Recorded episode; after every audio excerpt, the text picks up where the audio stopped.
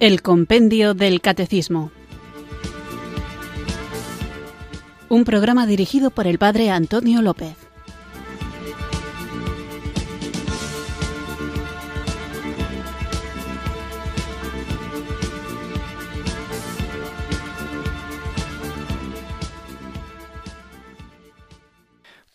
Buenas tardes, queridos oyentes de Radio María. Recibido un cariñoso saludo desde Irurzun, en Navarra, quienes sintonizáis una tarde más esta radio que cambia vidas, esta emisora de la Virgen, Radio María, para escuchar el programa El Compendio del Catecismo nuestro espacio diario de formación católica en el que tratamos de conocer la fe que queremos vivir, compartir y defender. Estamos hablando lo recuerdo últimamente casi cada día, de la vida en Cristo.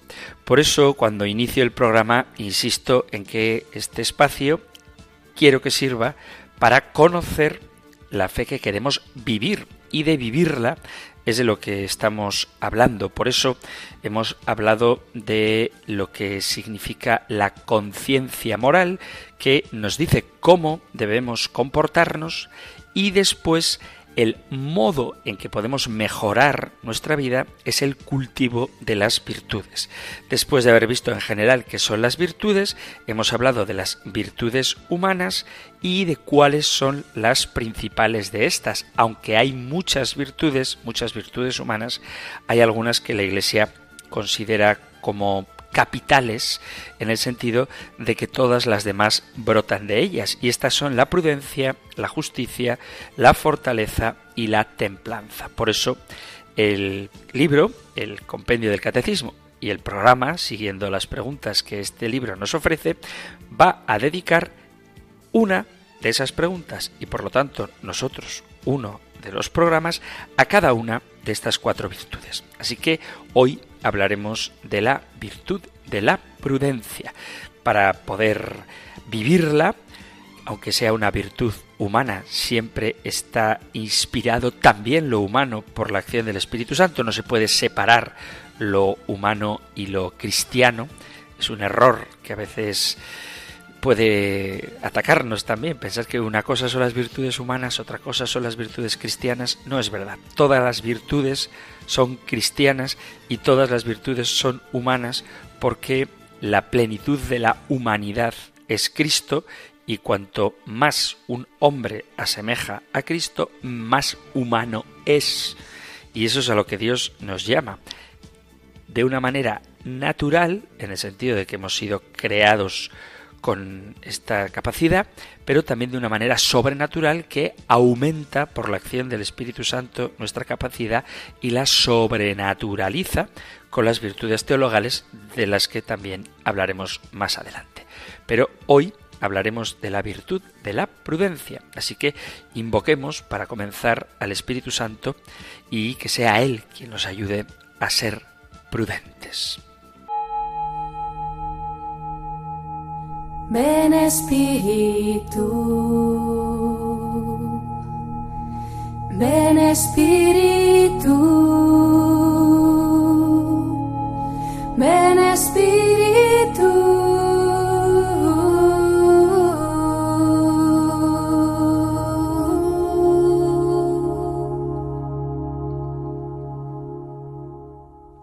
Espíritu de Dios, como hiciste con la Virgen, impregna en mi corazón la virtud de la prudencia, para saber discernir en cada momento lo que es bueno para mí y para mis actos que afectan a los demás, y saber elegir correctamente los medios que debo adoptar para llevar a cabo cada cosa.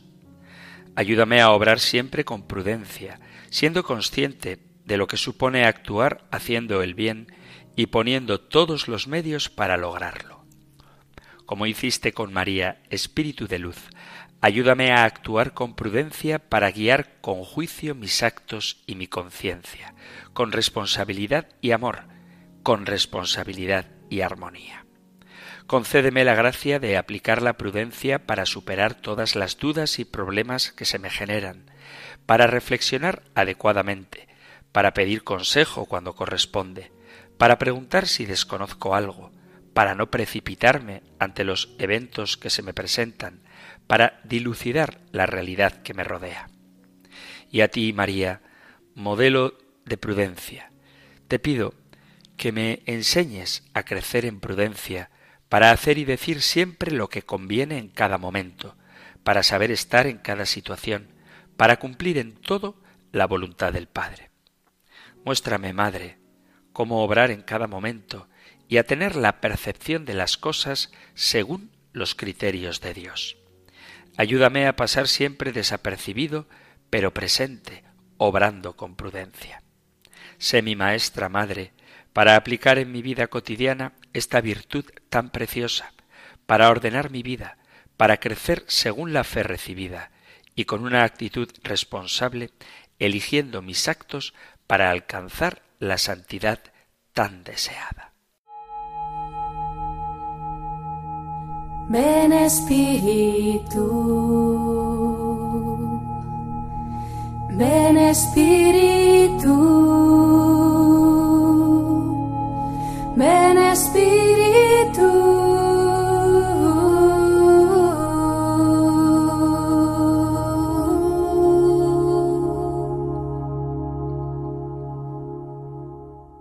Como os decía, después de rezar al Espíritu Santo teniendo a María como modelo de prudencia, vamos a hablar de cada una de las virtudes que he mencionado. Hoy en concreto trataremos la prudencia y el Catecismo Mayor habla de ella en los puntos 1806 y 1835. Nosotros escuchamos la pregunta 380 del compendio del Catecismo. Número 380. ¿Qué es la prudencia? La prudencia dispone la razón a discernir en cada circunstancia nuestro verdadero bien y a elegir los medios adecuados para realizarlo. Es guía de las demás virtudes, indicándoles su regla y medida. La prudencia es una virtud que no es explícitamente cristiana, es decir, también en la ética antigua se hablaba de prudencia, pero nosotros haremos sobre ella una reflexión teológica que, como no puede ser de otra manera, tendrá la Sagrada Escritura como punto de referencia fundamental, porque la revelación añade notas muy importantes en nuestra propia vida, incluso a las virtudes humanas. Sólo la palabra de Dios revelada, en la que la prudencia aparece situada en el contexto de la historia de la salvación, nos puede hacer comprender la riqueza de esta virtud. Desde esta perspectiva teológica, la palabra prudencia, el vocablo, tiene menos importancia que el contenido que encierra ya que en la Sagrada Escritura podemos encontrar términos diversos, por ejemplo, prudencia, sabiduría, discreción, sensatez, y en todas estas expresiones reconocemos un concepto común que consiste en el conocimiento que dirige la conducta concreta para vivir según la voluntad de Dios. Ya en el Antiguo Testamento, las ideas más interesantes sobre la prudencia y la sabiduría se encuentran en los libros sapienciales, el libro de Proverbios, Job, Eclesiastés, Sabiduría y Eclesiástico. En la Sagrada Escritura, la prudencia aparece como una propiedad de Dios. Dice el libro de Proverbios capítulo 8 versículo a partir del 12. Yo, la sabiduría, habito con la prudencia. Yo he inventado la ciencia de la reflexión. Míos son el consejo y la habilidad, mía la inteligencia, mía la fuerza. Job exclama, con él sabiduría y poder, de él la inteligencia y el consejo. libro de Job capítulo 12 versículo 13. En consecuencia, es Dios el que concede la prudencia al hombre. Esta es, ante todo, un don de Dios, una gracia. Yahvé, dice el libro de Proverbios capítulo 2 versículo 6, es el que da la sabiduría, de su boca nacen la ciencia y la prudencia. Al mismo tiempo, el hombre debe poner los medios para adquirir la sabiduría, acogerla y vivirla. Con este fin, la Sagrada Escritura ensalza en múltiples ocasiones su valor y sus beneficios. El comienzo de la sabiduría es adquiere sabiduría a costa de todos tus bienes, adquiere inteligencia. Haz acopio de ella y ella te ensalzará. Ella te honrará si tú la abrazas. Proverbios capítulo 4 versículo 7. La sabiduría, la prudencia, es preferible a las riquezas, preserva de los caminos tortuosos del pecado, guía todos los pasos del hombre, lo hace discreto en el hablar y justo en sus juicios. Todo esto son citas del libro que os aconsejo que leáis. Además es muy fácil de leer si no tenéis mucho tiempo, en esos minutitos sueltos que a veces sobran y uno está esperando yo que sé, el autobús o que cargue el ordenador cuando lo enciendes o una espera así de pocos segundos incluso, pues abrid el libro de la sabiduría, perdón, el libro de los proverbios dentro de los libros sapienciales y podéis leer alguno de esos proverbios para que veáis lo que dicen, entre otras cosas, sobre la prudencia. La prudencia es, por una parte, obra de la razón. Por eso, como decíamos en los programas en los que hablábamos de las virtudes en general, hay virtudes que son intelectuales y es uno de los actos propios del conocimiento. Dice el libro de Proverbios capítulo 15 versículo 14, el corazón inteligente busca la ciencia, los labios de los necios se alimentan de necedad. Entonces es una obra de la razón, pero por otra parte, para ser prudente se requieren las buenas disposiciones morales. El amor al bien es indispensable para discernir adecuadamente. De ahí que se afirme que el arrogante busca la sabiduría, pero en vano. Dice Proverbios capítulo 14 versículo 6. En cambio, la lucha por cumplir la voluntad de Dios proporciona más prudencia y sabiduría que la edad. Dice el Salmo 119, Más sabio me haces que mis enemigos, por tus mandamientos que por siempre es mío. Tengo más prudencia que todos mis maestros, porque mi meditación son tus dictámenes.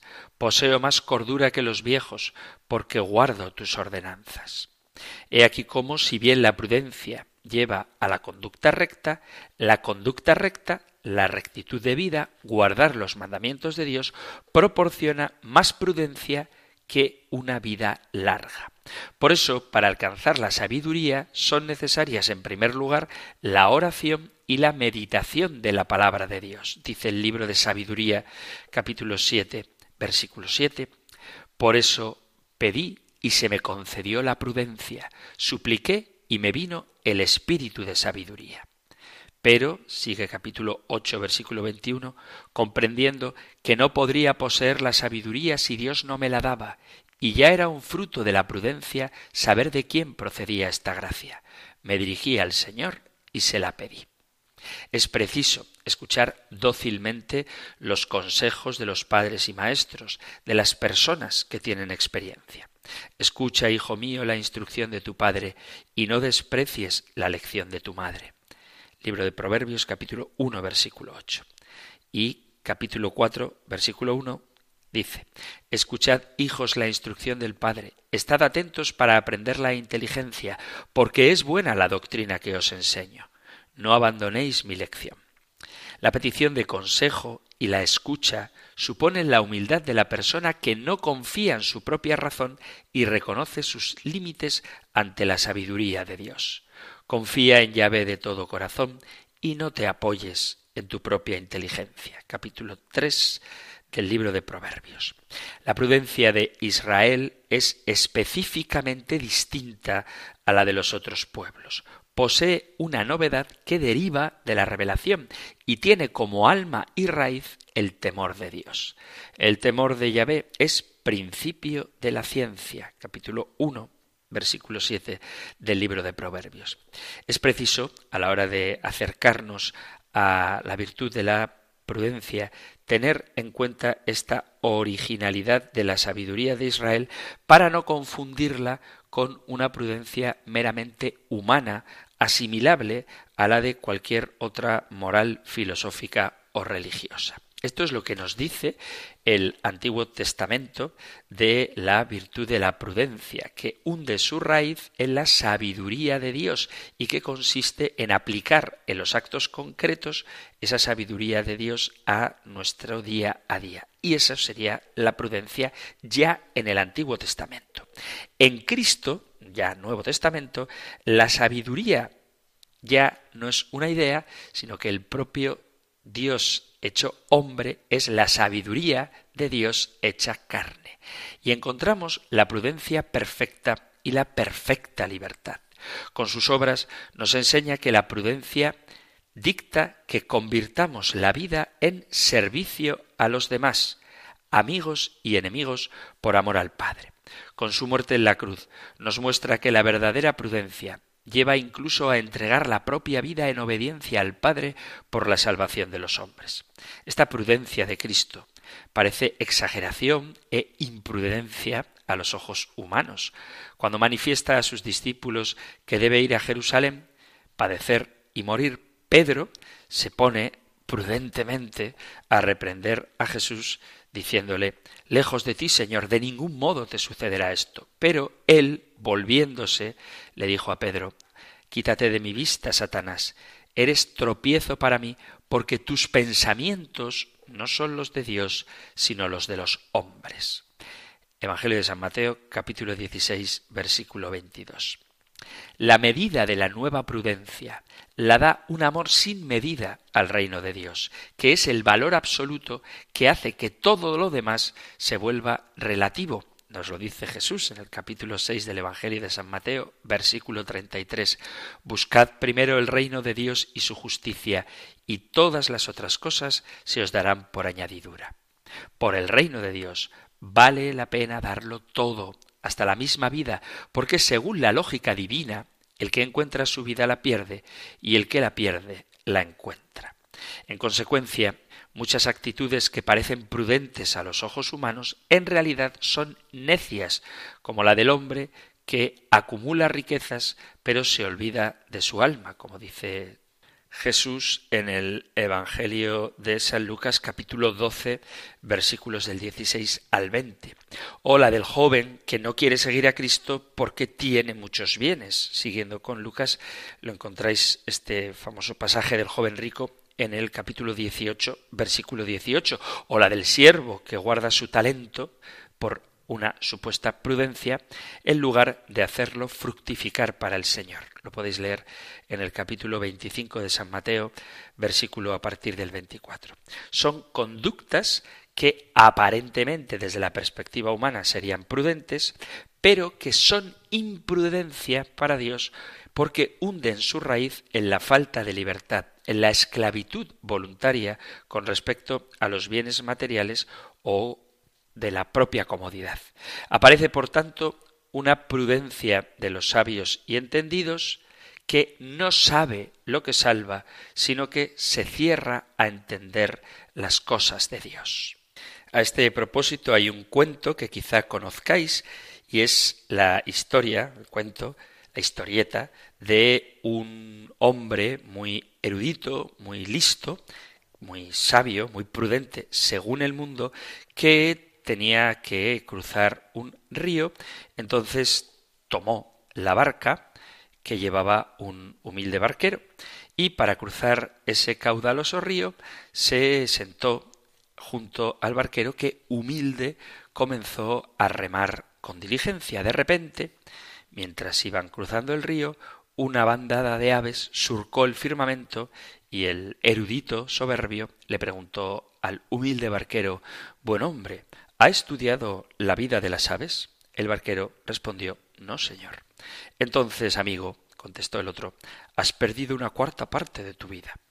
Pasados unos minutos, la barca se deslizó junto a unas exóticas plantas que flotaban en las aguas del río. El erudito le preguntó al barquero Dime, barquero, ¿has estudiado botánica? No, señor, no sé de plantas. No sé nada de ellas. Pues debo decirte que has perdido la mitad de tu vida, comentó petulante el erudito.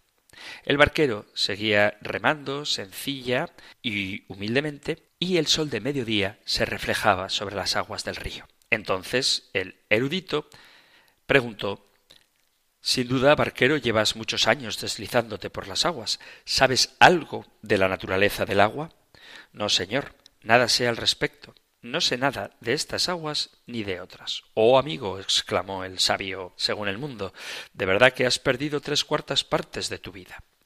De repente, la barca empezó a zozobrar y se hizo un boquete por el que entraba agua y era imposible achicar el agua, de tal manera que la barca comenzó a hundirse. Entonces el barquero preguntó al erudito Señor, ¿sabe nadar? No, repuso el erudito. Pues me temo, señor, que has perdido toda tu vida. Es decir, que puedes saber muchas cosas, pero si no sabes lo que de verdad importa, si no sabes lo que te lleva a la salvación, estás perdiendo tu vida. De hecho, es el propio Señor el que dice en el Evangelio de San Mateo, capítulo 11, dándole gracias al Padre, porque ha ocultado estas cosas a los sabios y prudentes y se las ha revelado a los pequeños. El que no sabe lo que salva, vuelvo a insistir, no sabe nada. Otra prudencia que deben vivir los discípulos es la de las serpientes. Sed pues, dice Jesús, cautos como serpientes y sencillos como palomas. Capítulo 10, versículo 16 del Evangelio de San Mateo. Y luego hay otra prudencia, que es la del capítulo 25 también de San Mateo, que es la de las vírgenes prudentes. Esta última prudencia va unida a la fidelidad a Dios, que es la del administrador fiel y prudente que sabe cumplir sus tareas, tal y como dice Jesús en el capítulo 12, versículo 42 del Evangelio de Lucas. Además del el Evangelio, también las cartas apostólicas nos hablan de la prudencia. San Pablo, en la carta a los romanos, distingue entre la prudencia del espíritu y la prudencia de la carne. La prudencia del Espíritu es consecuencia de la gracia del Espíritu Santo que ilumina la razón. Dice capítulo 8, versículo 9, Vosotros no estáis en la carne, sino en el Espíritu ya que el Espíritu de Dios habita en vosotros. Carta a los Romanos, capítulo 8, versículo 9. Y en el capítulo 12, versículo 2, dice que quien tiene la prudencia del espíritu, fruto de la renovación de la mente, posee la capacidad de poder distinguir cuál es la voluntad de Dios, lo bueno, lo agradable, lo perfecto. Y distingue también Pablo en la carta a los romanos la prudencia de la carne, que procede de las tendencias de la carne, es decir, de las inclinaciones del pecado, que son muerte, pues, carta a los romanos capítulo 8 versículo 7, son contrarias a Dios, no se someten a la ley de Dios, ni siquiera pueden. Así son los que están en la carne, no pueden agradar a Dios. El cristiano debe actuar de acuerdo con la renovación de su juicio y de su capacidad para discernir la voluntad de Dios. En este aspecto, el cristiano, renovado en su ser, está en una situación distinta a la del pagano o del judío, porque el cristiano es capaz de discernir y realizar lo que es la voluntad de Dios. Sin embargo, el pagano, el que no es criatura nueva en Cristo, aun conociendo la voluntad de Dios, porque conoce la ley, no tiene fuerza para cumplirla. Esto lo podéis leer en la carta a los Romanos capítulo 2 versículo 17. La nueva sabiduría del cristiano es diferente a la que puede proporcionar la experiencia del mundo. Hablamos de sabiduría entre los perfectos, pero no de sabiduría de este mundo, ni de los príncipes de este mundo que se va debilitando, sino que hablamos de una sabiduría de Dios misteriosa, escondida, destinada por Dios desde antes de los siglos para gloria nuestra. Primera carta a Corintios capítulo 1 versículo 6. Esta sabiduría ha sido revelada por medio del Espíritu de Dios y sólo es accesible al hombre espiritual, pues el hombre naturalmente no capta las cosas del Espíritu de Dios, son necedad para él. Primera carta a Corintios, capítulo 2, versículo 14. Se puede decir que el hombre espiritual posee el pensamiento de Cristo, lo dice la primera carta a Corintios capítulo 2 versículo 16, y que por tanto está capacitado para vivir de acuerdo con el criterio de la cruz de Cristo, que para unos es necedad y para otros escándalos, pero para el hombre que pertenece a Cristo es fuerza de Dios y sabiduría de Dios. Carta primera carta a los Corintios, capítulo 1, versículo 18 en adelante. Teniendo en cuenta que la prudencia atiende a las razones para obrar en un sentido u otro, las consecuencias para la vida moral de esta nueva sabiduría son enormes y establecen un contraste entre la ética cristiana y una ética meramente humana es el contraste entre la vida que se despliega según la lógica de la sabiduría revelada en la cruz y la vida fundada en la sabiduría humana. Para vivir de acuerdo con la voluntad de Dios ya no basta la pura sabiduría del hombre sabio, se requiere la sabiduría de Dios contra la que se estrella la razón humana. Dice San Pablo en la segunda carta a Corintios, capítulo 12, versículo 10. La sabiduría del hombre rehúsa ver en la propia debilidad el presupuesto de su fuerza. Pero San Pablo no duda en afirmar, pues cuando soy débil, entonces es cuando soy fuerte.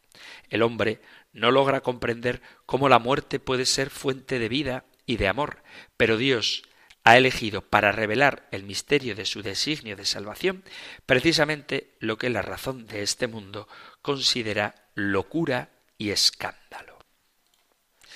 A lo largo del desarrollo teológico, los santos padres hablan de la prudencia, aunque no de una manera explícita. Ellos están muy influenciados por la filosofía griega y romana, pero transforman esa prudencia de las filosofías paganas relacionándolas con las virtudes teologales y de esa manera le dan un nuevo sentido.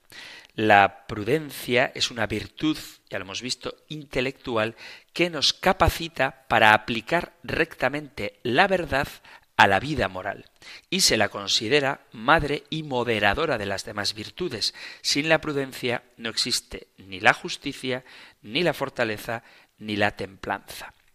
Veamos, dice San Juan Crisóstomo, cuál es la prudencia que exige el Señor. Como serpientes, dice. Así como a la serpiente no le importa perderlo todo, aunque sea seccionado su cuerpo, con tal de conservar su cabeza, así también tú debes estar dispuesto a perderlo todo, tu dinero, tu cuerpo y aun la misma vida, con tal que conserves la fe. La fe es la cabeza y la raíz. Si la conservas, aunque pierdas todo lo demás, lo recuperarás luego con creces. Además, es importante la prudencia para saber distinguir las doctrinas verdaderas de las falsas.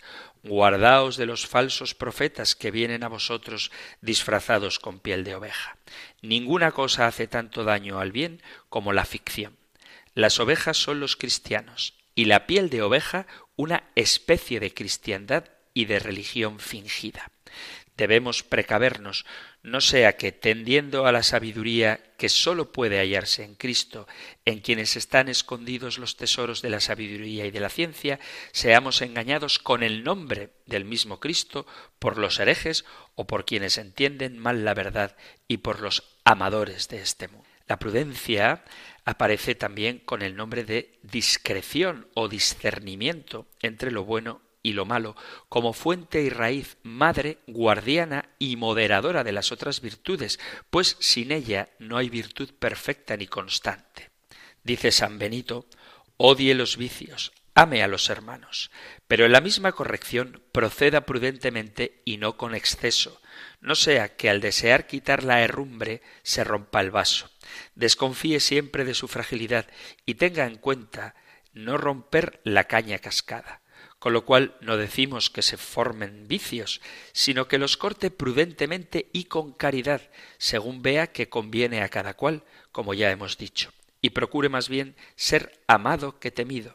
En sus mandatos sea prudente y considerado, y tanto al imponer trabajo divino como mundano, discierna y modere, pensando en la discreción del santo Jacob que decía Si hago a mis rebaños trabajar más andando, todos morirán en un día.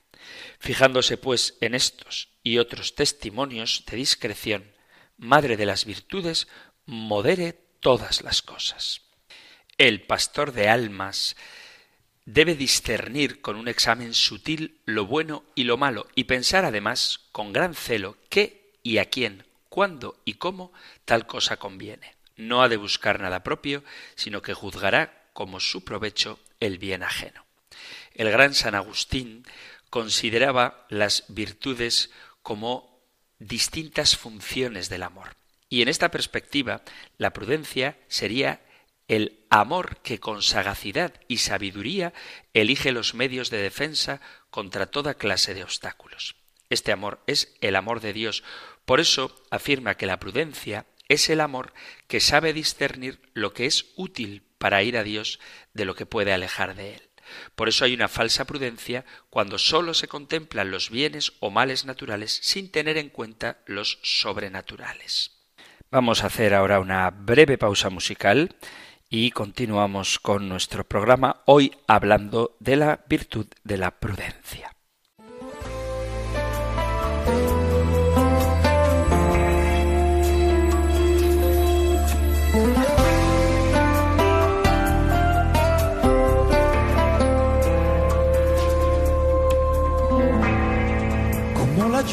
Lluvia se derrama la montaña hacia el mar. He derramado hoy mi vida buscándote con ansias, aquel que ama mi alma sobre alas de paloma.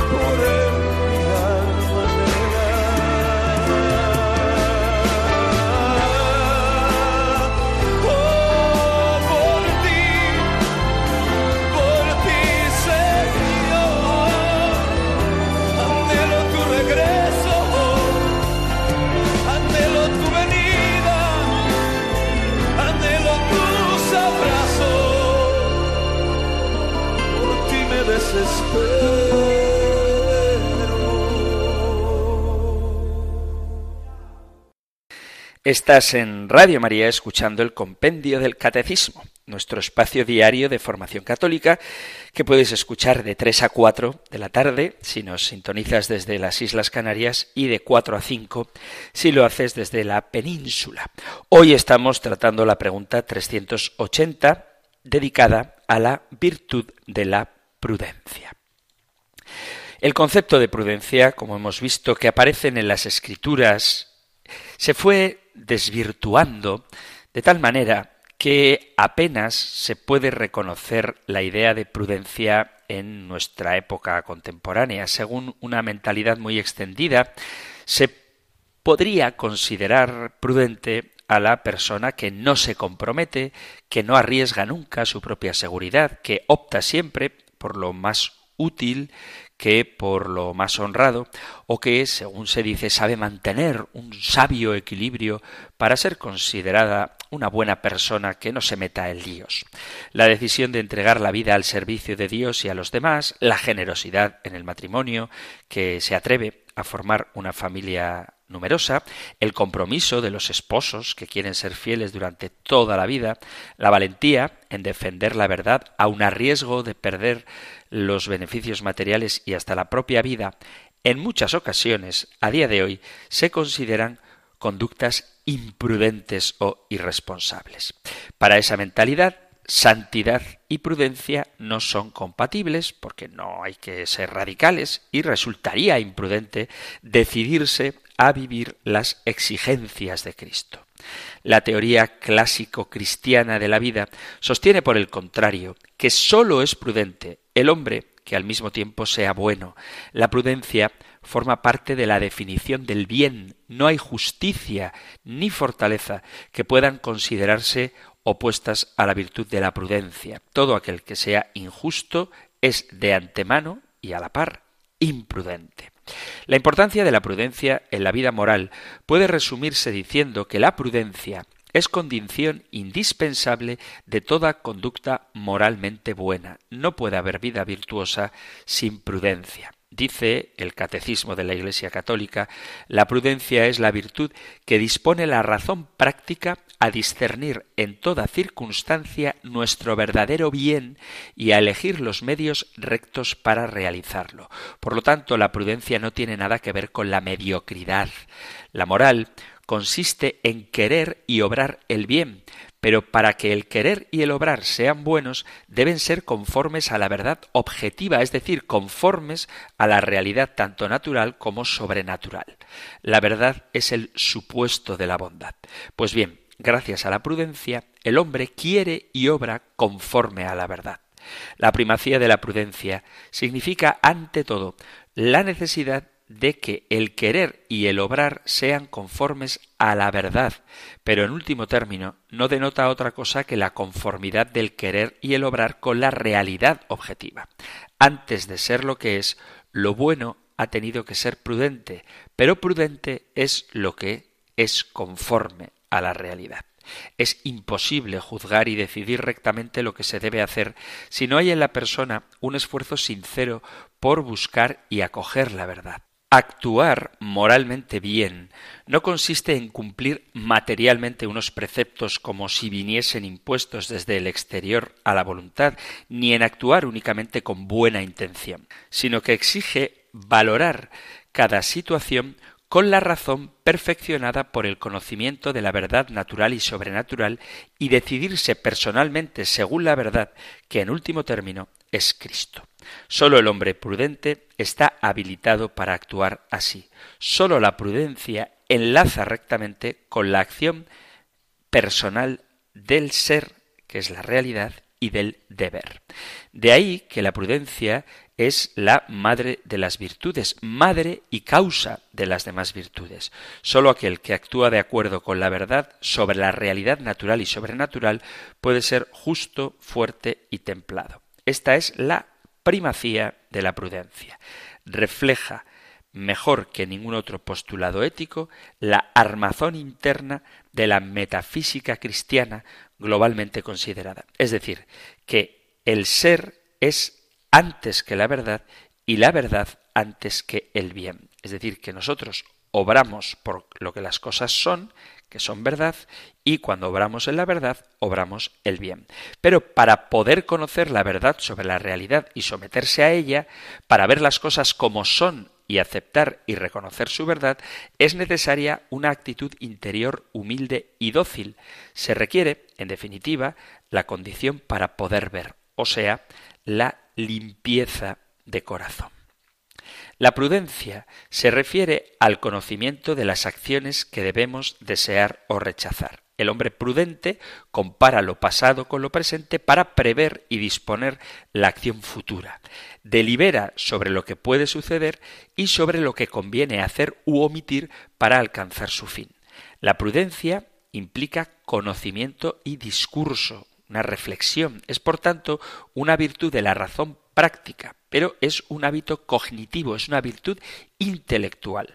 La razón especulativa, lo que nosotros pensamos, conoce y contempla la verdad.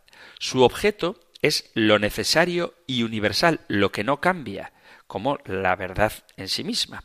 Pero la prudencia tiene como objeto las acciones concretas, contingentes, temporales que debemos realizar aquí y ahora en orden a un fin. Y todo esto pertenece a la razón práctica. Las acciones concretas son objeto de la prudencia, no en cuanto a su bondad, sino en cuanto a su verdad. En caso contrario, no sería una virtud intelectual, sino puramente moral. Las cosas que pueden cambiar son materia de prudencia según son objeto de razón, es decir, cuando la razón se somete a la verdad. Por eso se definía la prudencia como la recta razón de lo que puede cambiar.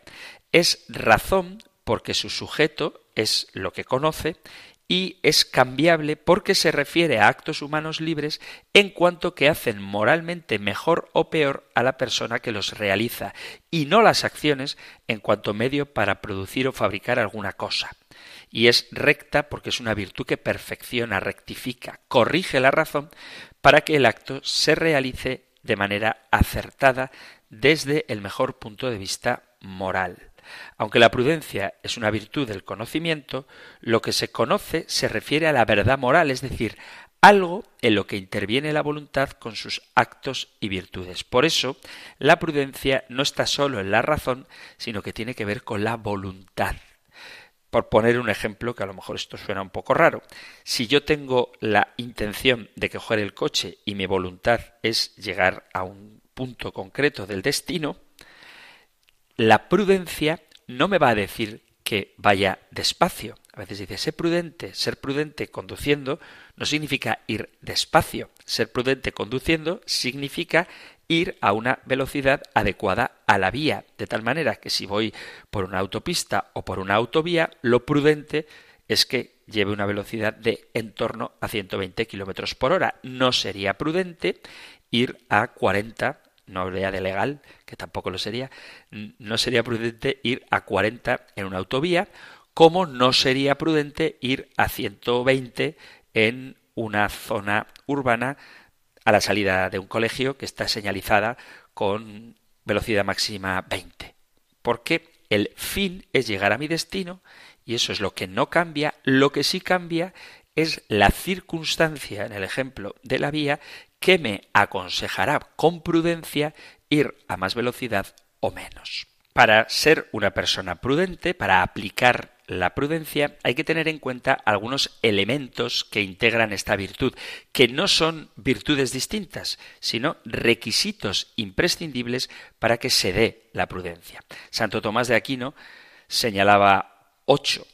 Estas ocho serían la memoria, la inteligencia, la docilidad, la sagacidad, la razón, la previsión, la circunspección y la precaución. La memoria es el sentido interno cuyo objeto propio son los recuerdos. Para llevar a cabo una acción se requiere experiencia del pasado, saber qué sucede en la mayoría de los casos. Dicho de una forma mucho más sencilla, aprender las lecciones de la vida. Si la función de la prudencia es el conocimiento de la realidad, para saber cómo obrar es imprescindible tener conocimiento del pasado y que la memoria sea fiel a la realidad, porque a veces falseamos los recuerdos. Tenemos una gran facilidad para hacer esto, acentuando aquellos que favorecen nuestros intereses y negando los que no nos conviene considerar, creando incluso situaciones o intenciones que sólo ocurren en nuestra imaginación. De este modo deformamos casi imperceptiblemente la conducta propia, lo que redunda muchas veces en la deformación de la conciencia y en el subjetivismo. Se muestra que sólo la persona con buenas disposiciones morales, quien busca sinceramente la verdad y ama el bien, puede ser prudente recordando el pasado para saber cómo obrar en el futuro. Además, tenemos la inteligencia como parte integral de la prudencia que consiste en el hábito natural de los primeros principios y en el uso práctico de la inteligencia que, por supuesto, puede ser obstaculizado u oscurecido por las propias pasiones desordenadas, mientras que las virtudes morales lo facilitan.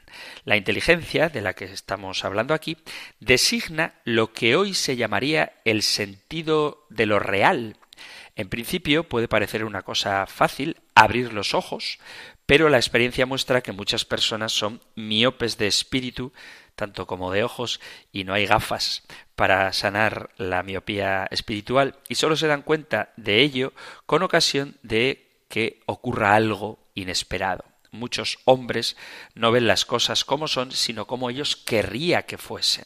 A veces este oscurecimiento de la inteligencia obedece a prejuicios, ideas preconcebidas, que para poder ver las cosas como son, antes que nada, es necesario querer que las cosas sean lo que son y no lo que a nosotros nos gustaría que fueran. Eso quiere decir, respecto a la realidad, tener una actitud de apertura y esto solo es posible para el hombre libre. Ver bien no depende únicamente de la inteligencia.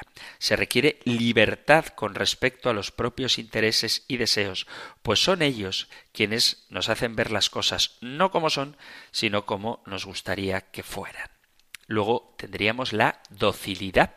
La prudencia tiene por objeto las acciones particulares, pero como éstas se presentan en infinidad de variedades y modalidades, no puede un solo hombre considerarlas todas en un corto plazo, sino después de mucho tiempo. De ahí que en materia de prudencia el hombre necesita la instrucción de otros, sobre todo de los ancianos que han llegado a formar un juicio sano acerca de los fines de las operaciones, digamos que tienen experiencia. La docilidad requiere humildad, aceptar la verdad sobre uno mismo, sobre las propias limitaciones. El primer paso de la prudencia es el reconocer la propia limitación, ser humildes. Por eso hablábamos hace poco de algunas virtudes humanas y dedicaba el programa a la humildad.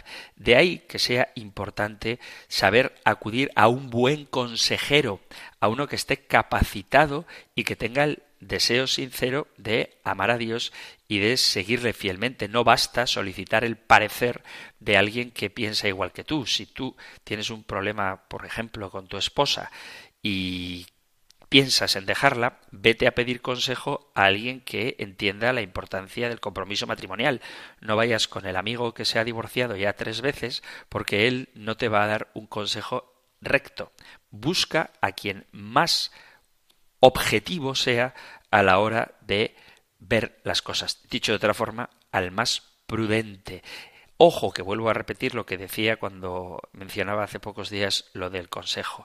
Pedir consejo no significa necesariamente tener que obedecer, pero sí escuchar y prestar atención a lo que nos dicen con el deseo sincero de llegar al conocimiento de la verdad.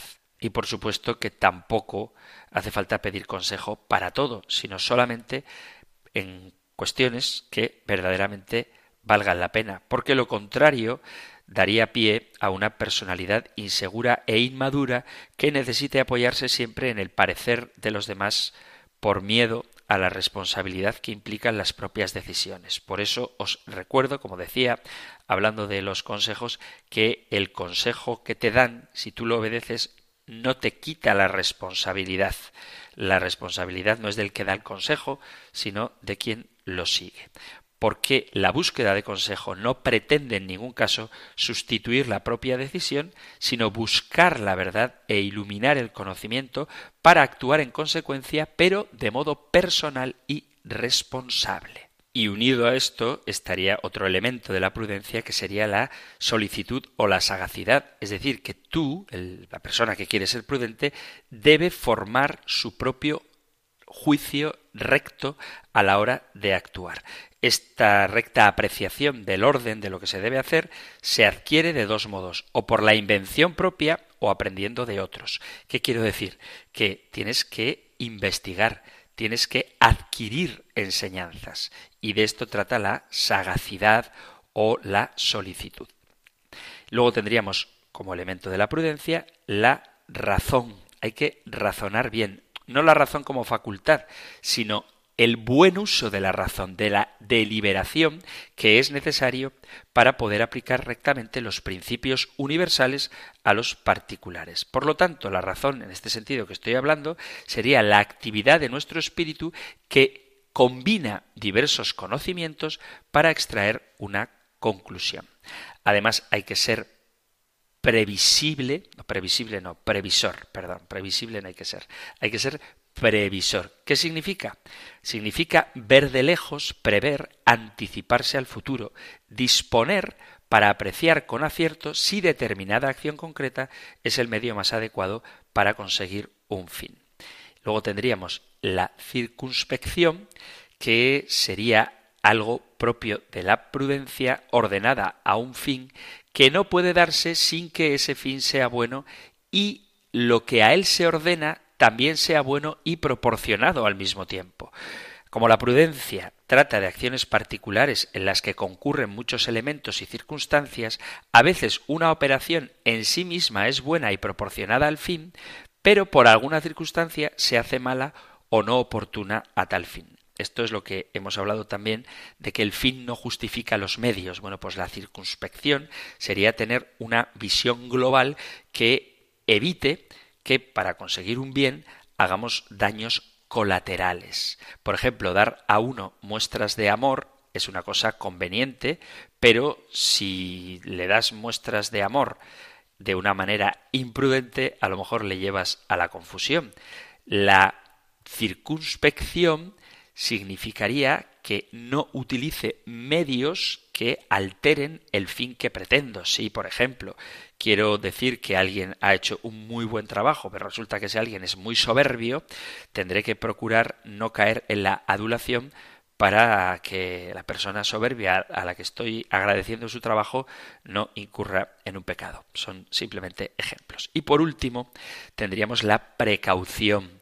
La prudencia se ocupa de acciones contingentes en las cuales puede mezclarse lo verdadero con lo falso, lo malo con lo bueno, porque, como decía, hay mucha variedad de situaciones en las que se presenta la aplicación de la prudencia y frecuentemente el bien está impedido por el mal y el bien a veces es no perfecto. En consecuencia, la prudencia necesita de la precaución para elegir los bienes y evitar los males. Dicho de otra manera, hay que ser cauto, evitar los males que nos impiden realizar el bien y que la razón puede prever, no aquellos que suceden de modo impredecible o por azar, hay cosas que no se pueden prever, pero al menos tenemos que procurar prever con precaución lo más que se pueda, evitando los obstáculos y previendo las circunstancias que impiden realizar la obra buena. Hay que ser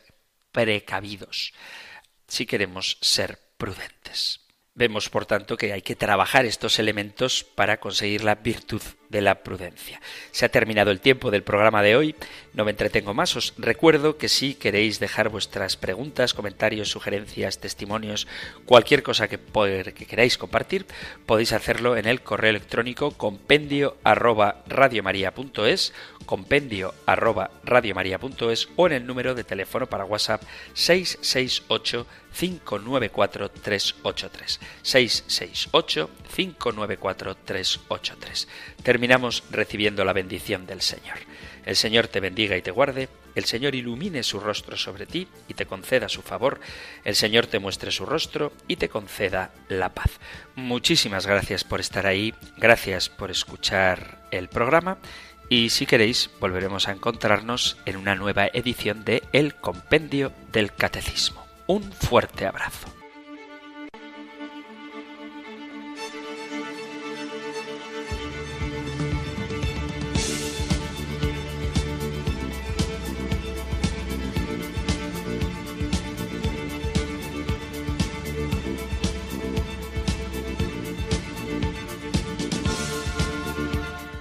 El Compendio del Catecismo.